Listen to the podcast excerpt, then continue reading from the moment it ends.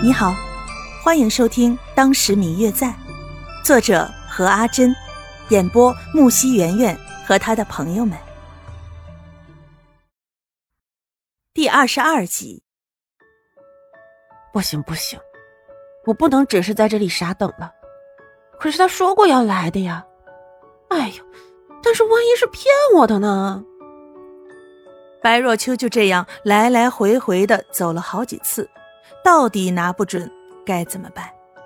最后纠结再三，还是选择独自跑路了，让他找自己去吧。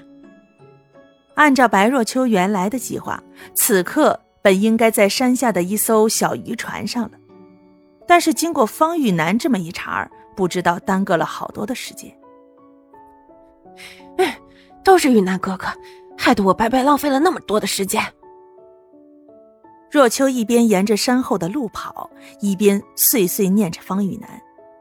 现在离方玉楠约好的时间已经过了一个时辰了。为了保险起见，若秋决定放弃渔船，改为山路。其实，在白若秋走后不久，方玉楠就真的出现在了约定的地方。看着空无一人的小院儿，方玉楠不禁失声笑了出来。看着眼前的漆黑，不知所想。当白若秋穿着一套比乞丐好不了多少的男人的衣服，风尘仆仆的出现在了扬州的大门口时，我打赌很多人都以为他是个逃难的难民。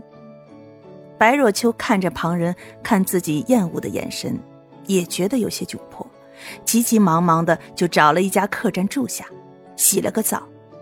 其实，在路上赶路的时候还不觉得，只是突然到了目的地安定下来的时候，那种全身心的舒适让他差一点忘了自己为什么会到了扬州来。这一路上，因为不知道路，自己一个独身赶路的弱女子实在不能自保。为了保护自己，早在出逃的第二天，就在隔壁的一个小镇将全身的衣物换成了男装。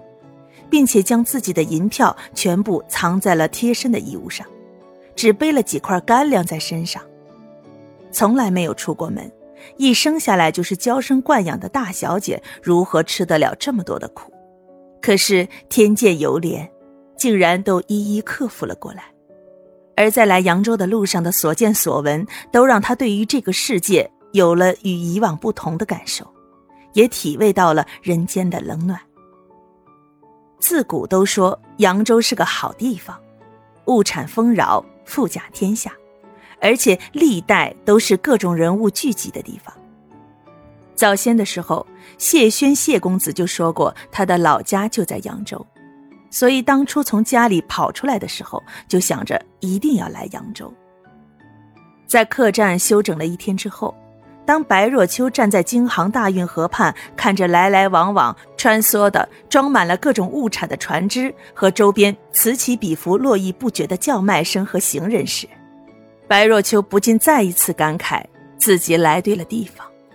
想到即将要在这个地方与谢轩相遇，心中也是早已按耐不住的激动，泛起涟漪来了。哇！扬州真的是一个好地方啊！